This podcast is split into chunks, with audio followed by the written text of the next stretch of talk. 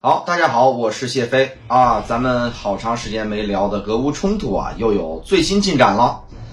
俄罗斯总统普京啊，牵头召开了第十次的莫斯科国际安全会议啊。讲话的时候呢，把矛头直接是指向了拜登。他说，华盛顿还想延长俄乌冲突啊，同时在世界的其他地方是啊煽动混乱。在西方国家眼里呢，这个乌克兰呀就是一炮灰，啊，是美国维持霸权地位的耗材。这话听起来其实没什么新意，过去几年普京一直这么说来着。但是结合最近几天俄乌战局的变化，透出来的这个信息量那就非常之大了。过去的一周啊，俄罗斯实际控制八年的克里米亚接连发生了三起爆炸事件。啊，分别是西部的这个新费多罗夫卡机场爆炸，啊，北部的是麦斯科耶村临时弹药库爆炸，啊，还有呢，中部一处空军基地爆炸，覆盖了克里米亚整个西北部。那么也就是靠近赫尔松州的大片的区域。泽连斯基呢已经放出狠话了，说俄乌冲突从。克里米亚开始就要以解放克里米亚来结束它。那么，针对这三起的爆炸事件呀，俄方的反应啊，应该说是非常奇怪。最严重的，咱们就说这个叫新费多罗夫卡这个机场爆炸啊，导致俄军的多架各型号的战机被摧毁了，造成呢一死十四伤。俄方却表示说，不是人乌克兰干的。啊，可能是基地内啊有人违反了消防安全规定引发的火灾和爆炸。临时弹药库爆炸呢？俄罗斯国防部就明确表示说，这个是遭到敌方，也就是乌克兰的蓄意破坏。至于中部的空军基地爆炸，俄罗斯官方干脆一句话没说。那么还是附近的居民呢，把冒着黑烟的这个现场视频发到了社交媒体上。那咱们就好好的捋捋这个事儿啊。如果机场爆炸事件是乌军干的，他们怎么做到的呢？这座机场呢，距离乌克兰控制的前线区域至少有二百多公里，理论上来说啊，远远超过了乌军远程火力的打击范围。因为我们看啊，这个乌军用的最多的是圆点 U 型导弹，射程呢，呃，理论射程啊是只有一百二十公里。两款的这个反舰导弹呢，海王星和鱼叉也打不了这么远。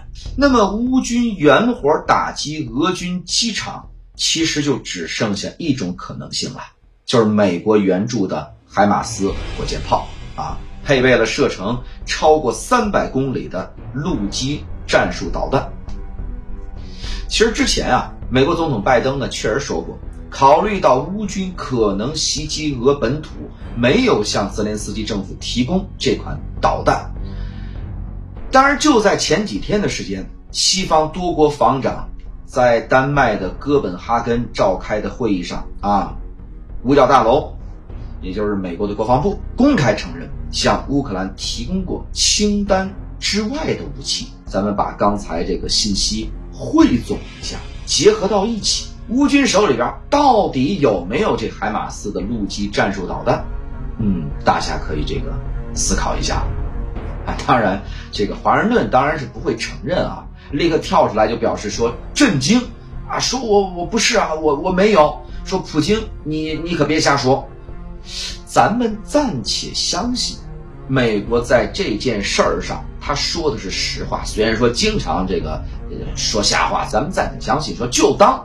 美国说的是实话，那么乌军还有没有其他可能性独立完成这一系列的袭击呢？英国方面给出了一种解释，说是乌军特种部队干的，他们悄无声息地摸到了克里米亚，打击了俄罗斯的后勤补给，和乌军在正面对赫尔松州俄军补给线的持续轰炸形成了这种呼应。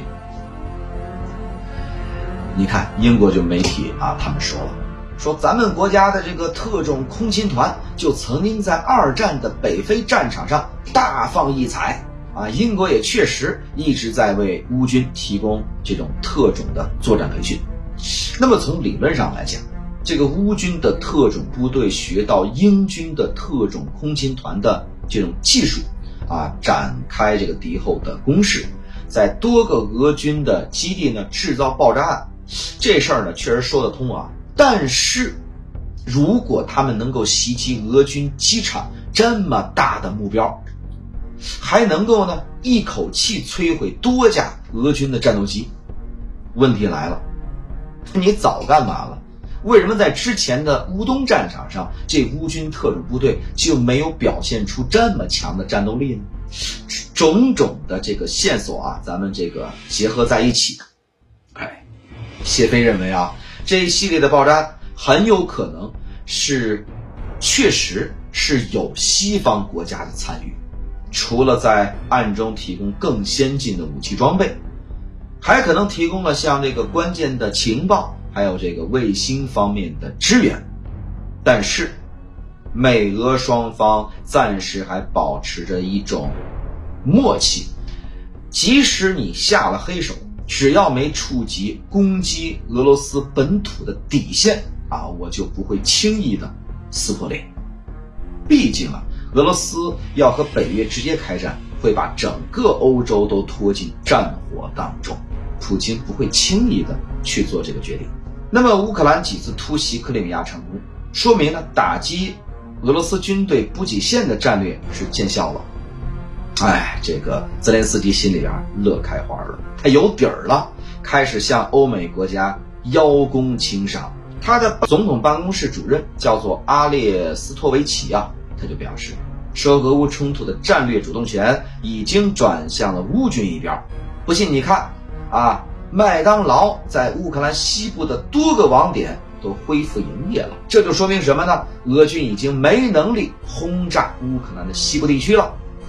顺便呢，他还宣布乌克兰战时状态将继续延长到十一月的二十一号。言外之意就是，只要西方国家给够钱、给够装备，我们就还能接着打。保证战斗到只剩最后一个乌克兰人。这个阿列斯托维奇啊，说完这话，俄军立刻做出强硬的回击。就在当天晚上，乌克兰全境响起空袭警报，从八点半到第二天凌晨的五点半，空袭范围直达乌克兰最西边的利沃夫和沃伦州。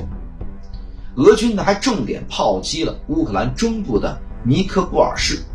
这里边是有多家为乌军生产原点 U 导弹配件的工厂。俄军用实际行动证明，只要他们想，就能够攻击乌克兰的任何地方。克里米亚的战机虽然报销了几架，但是俄军还有占据绝对优势的远程火力。同时啊，车臣武装也宣布了，会在整备结束之后继续增兵到顿巴斯地区。俄乌战事啊，接下来一段时间估计又要迎来新一波的高潮了啊！谢飞也会在我这个全网播出的视频节目当中给大家持续的关注。如果你还想听谢飞讲一些什么样的话题，也可以在啊这个下边留言或者私信告诉我就行了。